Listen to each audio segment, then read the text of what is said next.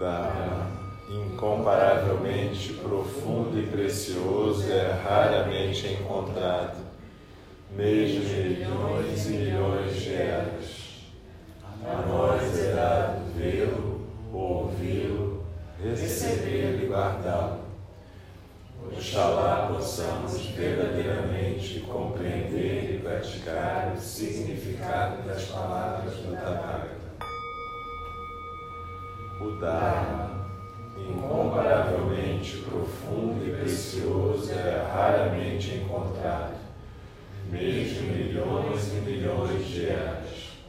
A nós é dado vê-lo, ouvi-lo, recebê-lo e guardá-lo. Oxalá possamos verdadeiramente compreender e praticar o significado das palavras do Tathagata. O Dharma, incomparavelmente profundo e precioso, é raramente encontrado, mesmo em milhões e milhões de eras. A nós é dado vê-lo, ouvi-lo, recebê-lo e guardá-lo. Oxalá possamos verdadeiramente compreender e praticar o significado das palavras do Tathagata.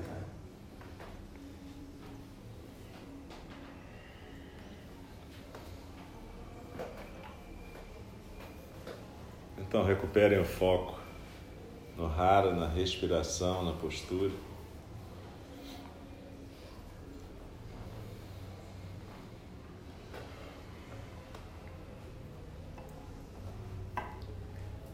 Procurem simplesmente deixar as palavras passarem através. A gente vai continuar hoje o estudo do Shobogenzo.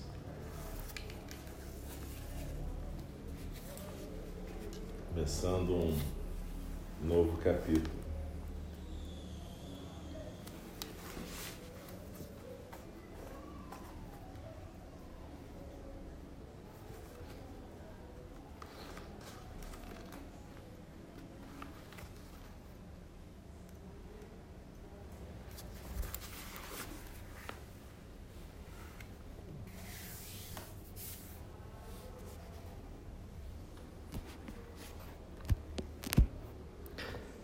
Shobogenzo de Dogen Zenji, na tradução da Shambhala,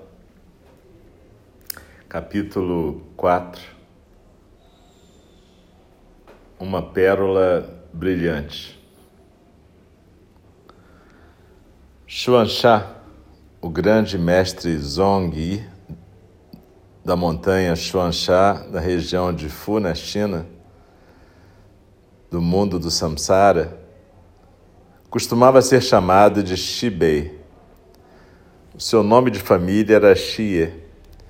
Quando ele morava numa casa com os outros leigos, ele amava pescar e navegar no rio Nantai, vivendo a vida de um pescador. No começo da era de Xiantong, entre 860 e 873, um peixe de escamas douradas chegou até ele sem que ele o procurasse. E subitamente ele sentiu a urgência de deixar o mundo da poeira. Portanto, ele abriu mão do seu barco e se retirou para as montanhas. Ele tinha 30 anos quando compreendeu a precariedade desse mundo flutuante e a preciosidade do caminho do Buda. Então ele foi para o monte Xuefeng e estudou com Xuefeng, o grande mestre Zhen Zhao, perseguindo o seu objetivo no caminho dia e noite. Um dia, quando ele deixava o mosteiro, a montanha, com o seu saco de viagem para visitar outros mosteiros e aprofundar os seus estudos, deu uma topada numa pedra e seu dedo começou a sangrar. No meio da dor aguda, subitamente alcançou uma compreensão. e disse a si mesmo: Se meu corpo não existe, de onde vem essa dor? Então ele voltou no seu caminho e foi ver Xuefeng. Xuefeng lhe disse: O que está acontecendo, Shibei? Que queria dizer o asceta Bei, aquele que praticava dia e noite com esforço. Xuanxá disse: Ninguém pode ser enganado. Xuefeng gostou muito dessas palavras de Xuanxá e disse: quem não conhece essas palavras, ainda assim, quem mais poderia tê-las dito? Então ele disse: Por que que o asceta Bei, com o seu saco de viagem, não segue adiante e vai estudar em outros lugares? Xuanxá disse: Bodhidharma não veio para a China. Ruique não foi para a Índia. Xuefeng elogiou. Apesar de Xuanxá ser um pescador que nunca tinha lido os sutras, mesmo nos seus sonhos, ele focalizou a sua intenção de praticar e tinha uma determinação forte. Xuefeng viu a sua prática ser excelente na comunidade e o considerava um estudante notável. O, a roupa de prática, o coromô de algodão de Xuanxá, ele só tinha uma, estava gasta e rasgada. E assim ele colocava um tipo de hobby feito de papel debaixo dessa roupa. Algumas vezes ele acrescentava um tipo de palha para se cobrir. Ele não estudou com ninguém além de Xuefeng Dessa maneira, ele adquiriu a capacidade de herdar o Dharma de Xuefeng. Alguns anos após alcançar o caminho, Xuanxá instruía seus estudantes, dizendo: O mundo inteiro, nas dez direções, é uma pérola brilhante. Uma vez um monge lhe perguntou: Escutei você dizer, o mundo inteiro, nas dez direções, é uma pérola brilhante. Como é que eu devo compreender isso? Xuanxá disse: O mundo inteiro, nas dez direções, é uma pérola brilhante. O que, que você faz com a sua compreensão? No dia seguinte, Xuanxá perguntou ao monge: O mundo inteiro, nas dez direções, é uma pérola brilhante. Como é que você compreende isso? O monge disse: O mundo inteiro, nas dez direções, é uma pérola brilhante. O que, que você faz com a sua compreensão? Disse então Xuanxá: Vejo que você conseguiu achar um caminho para atravessar a caverna dos demônios na montanha escura. Xuanxá foi o primeiro a dizer: o mundo inteiro nas dez direções é uma pérola brilhante. Significa que o mundo inteiro nas dez direções não é nem vasto, nem minúsculo, nem quadrado, nem redondo. Não é neutro, não é ativo e não é óbvio. Porque ele está mais além do ir ou vir do nascimento e morte, ele é o próprio ir e vir do nascimento e morte. Assim, dias de passado já nos deixaram e o momento presente começa aqui e agora.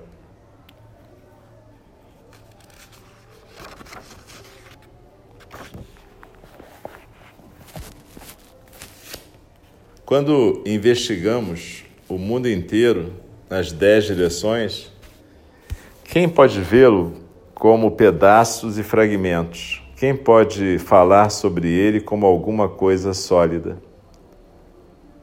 O mundo inteiro nas dez direções significa que você incessantemente busca coisas e traz elas para dentro de si mesmo. E então você busca esse si mesmo e o projeta nas coisas. Quando as emoções surgem, a sabedoria é deslocada. Vendo isso como separação, professor e aluno viram suas cabeças e trocam suas faces. Desenrolam o grande assunto e harmonizam a sua compreensão.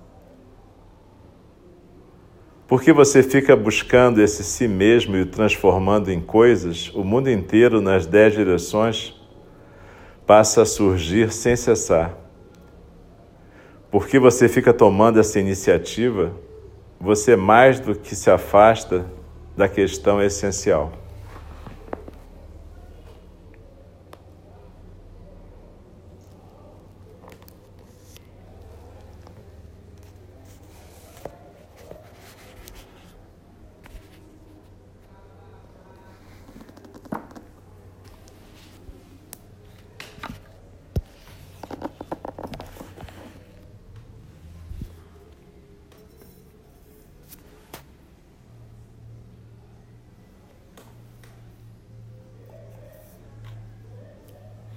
Então, Xuanxá em algum momento, por volta dos 30 anos, resolveu então se retirar da sua vida mundana, sua vida de pescador, e sentiu um chamado naquele encontro com um peixe de escamas douradas. E em algum outro momento, já estudando com Xue Feng, naquela época as montanhas dos mosteiros tomavam o nome dos seus professores e vice-versa. Ele estava para deixar o Monte Shuifeng para ir estudar com outros professores, como era a tradição no Zen da época. E então ele dá essa topada e começa a sangrar e sente uma dor aguda e se pergunta: bom, mas se esse corpo não existe, de onde vem essa dor? Isso mostra que ele estava enrolado com essa questão do que, que existe e do que, que não existe. A gente costuma se confundir com isso na prática do Dharma. Às vezes, quando a gente fala que tudo é ilusão, dá a impressão que nada existe de verdade. E a gente pode cair num niilismo. E não era essa a intenção explícita do Buda Shakyamuni. O que ele dizia é que tudo que a gente conseguia ver era ilusão. Isso não quer dizer que as coisas sejam ilusões, apenas quer dizer que a nossa visão é uma ilusão. E que a gente nunca tem acesso à realidade absoluta das coisas. Dito isso, a gente vive num mundo de relações, a gente vive num mundo onde as coisas vão se esbarrando, as pessoas, os seres sencientes, e vão se construindo sentidos e histórias. E é isso que a gente chama de realidade. Então a questão não é que o corpo não exista, mas quer dizer que esse corpo que a gente conhece é uma construção mental, independente de qual seja a sua base material. Essa a gente não conhece, nem vai conhecer nunca. Tudo que a gente faz é descrição daquilo que a gente projeta em cima dessa realidade absoluta. A gente projeta nomes, histórias, percepções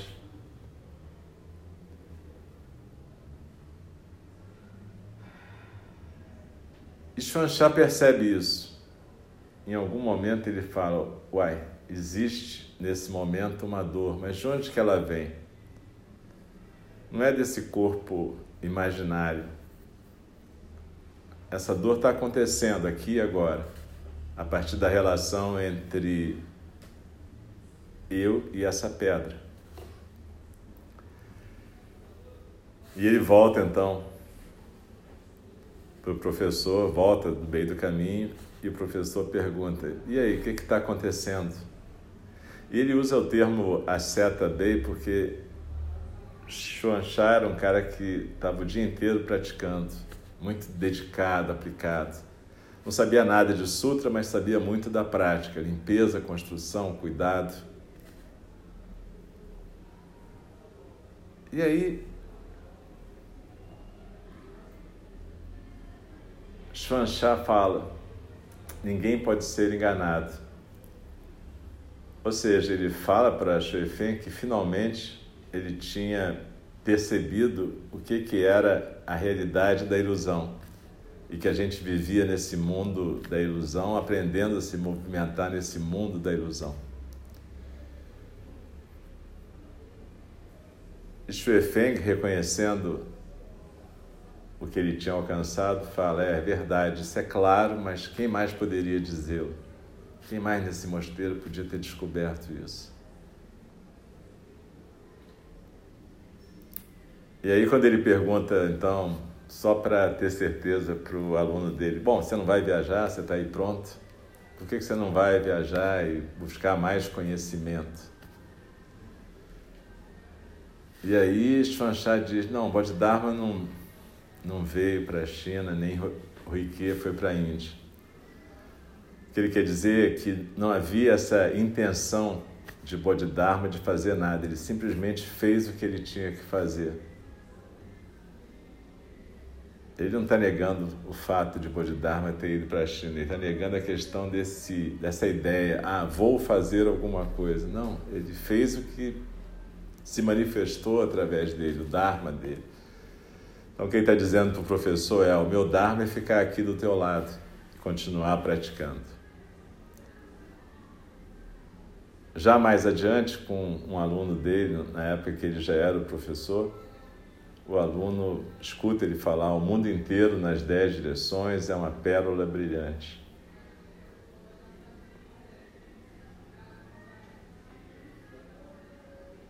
E aí esse aluno pergunta o que, que isso quer dizer. E ele vira para o aluno e fala: O que, que você vai fazer com essa compreensão? Ele repete a frase e fala: Bom, e daí? O que, que adianta eu ficar te dizendo o que, que isso quer dizer? Para que, que serve a tua compreensão? Ou seja, para que, que você vai acumular mais uma interpretação sobre alguma coisa? Se você não puder experimentar que o mundo inteiro, nas dez direções, é uma pérola brilhante, o que, que adianta eu te explicar?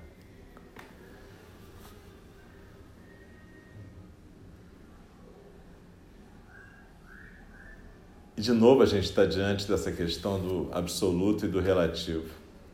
O mundo inteiro, nas dez direções, é uma pérola brilhante, mas a gente projeta o que a gente quer nesse mundo. E ele se torna um lugar onde as formas aparecem e desaparecem sem cessar. E onde a gente fica buscando conhecimento e não sabedoria. E Dogen Zenji fala então, quando surgem e a gente se apega a essas emoções várias que vão surgindo e desaparecendo, a sabedoria vai embora. Fica só o conhecimento.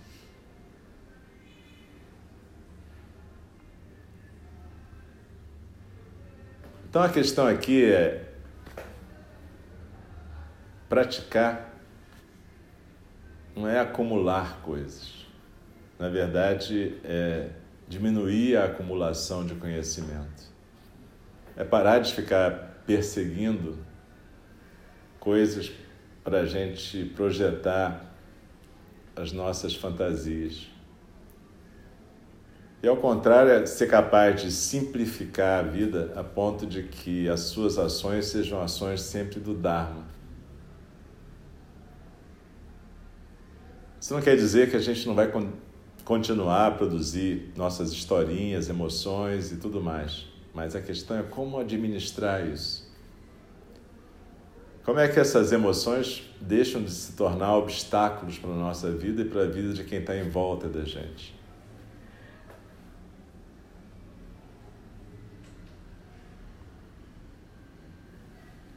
Tudo isso tem a ver com aquilo que o Bernie Glassman chama de se aquietar no não saber, ou seja, perceber que a gente não sabe o que é a realidade realmente, e poder prestar atenção plena, testemunhar, prestar atenção plena, se aquietar diante das coisas, para que a gente possa parar de ficar projetando. E em algum momento, sim, em algum momento, ter uma ação engajada, compassiva.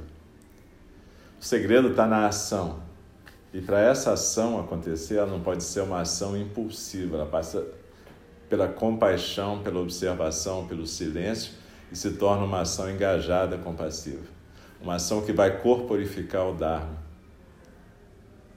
e que não vai ser só um canal para o nosso pequeno si mesmo.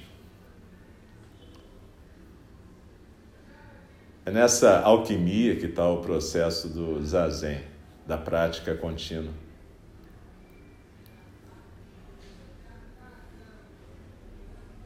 E essa é a exigência, a demanda que se faz a um praticante, a um aspirante a Bodhisattva.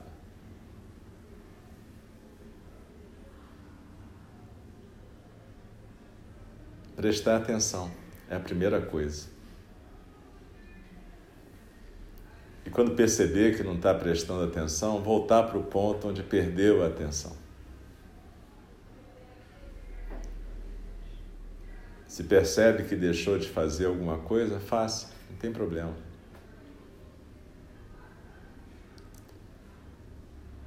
O problema é se perder na mente, é ficar reverberando pensamentos, opiniões, emoções nessa conversa infinita.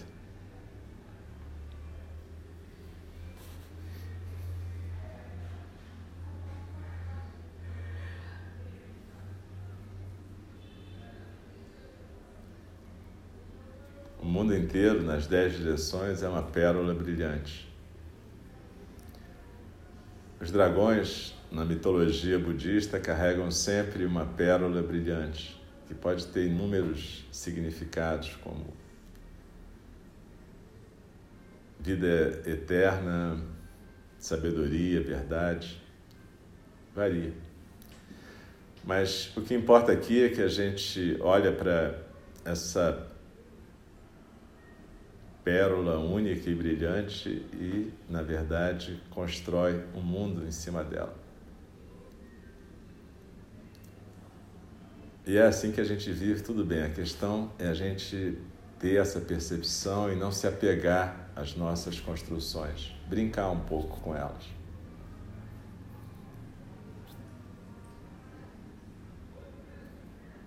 E aprender a cuidar. Cuidar significa que quanto mais um ser senciente é desprotegido e frágil, mais cuidado ele precisa. E quanto mais um ser senciente tem acesso à prática, mais responsável ele deve se tornar.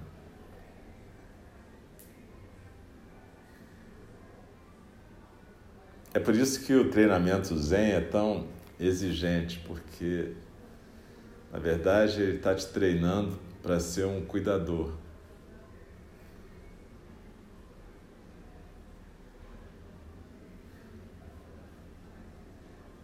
O mundo inteiro, nas dez direções, é uma pérola brilhante. Então a gente pode ficar com esse koan durante essa semana e buscar se observar com cuidado durante a semana. Quando é que você está só jogando a sabedoria para escanteio e deixando fluir suas projeções, suas historinhas, e quando você está podendo assumir o seu lugar de praticante, de atenção plena, de alguém que age uma ação engajada, de alguém que está fazendo o seu papel, não importa se é um papel enorme ou se é uma pontinha na peça. Tanto faz, contanto que seja bem feito.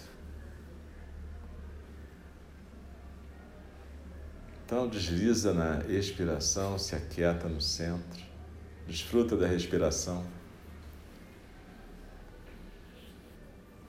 Que a vida da gente é muito breve e a respiração é um presente que a gente tem.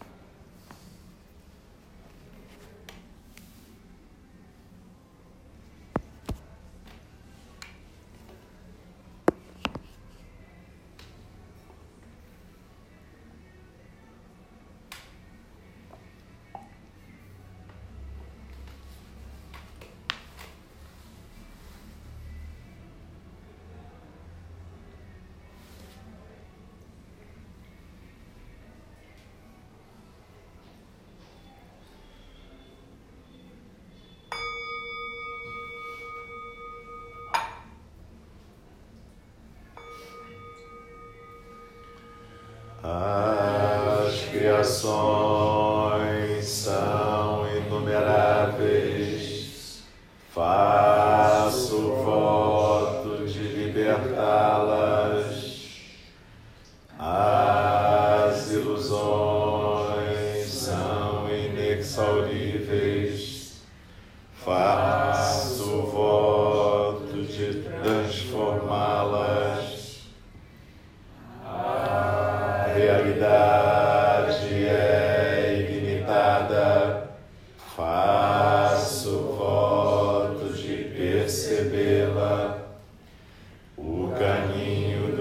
despertar é insuperável, faço voto de corporificá-lo. Ah,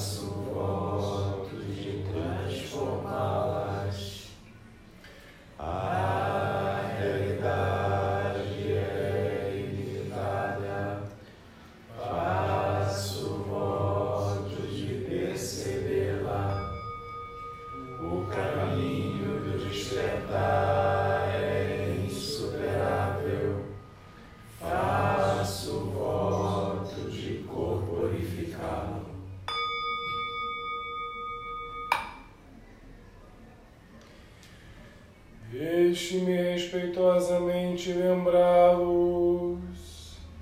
A questão de vida e morte é de importância suprema. O tempo passa e a oportunidade é perdida. Vamos despertar.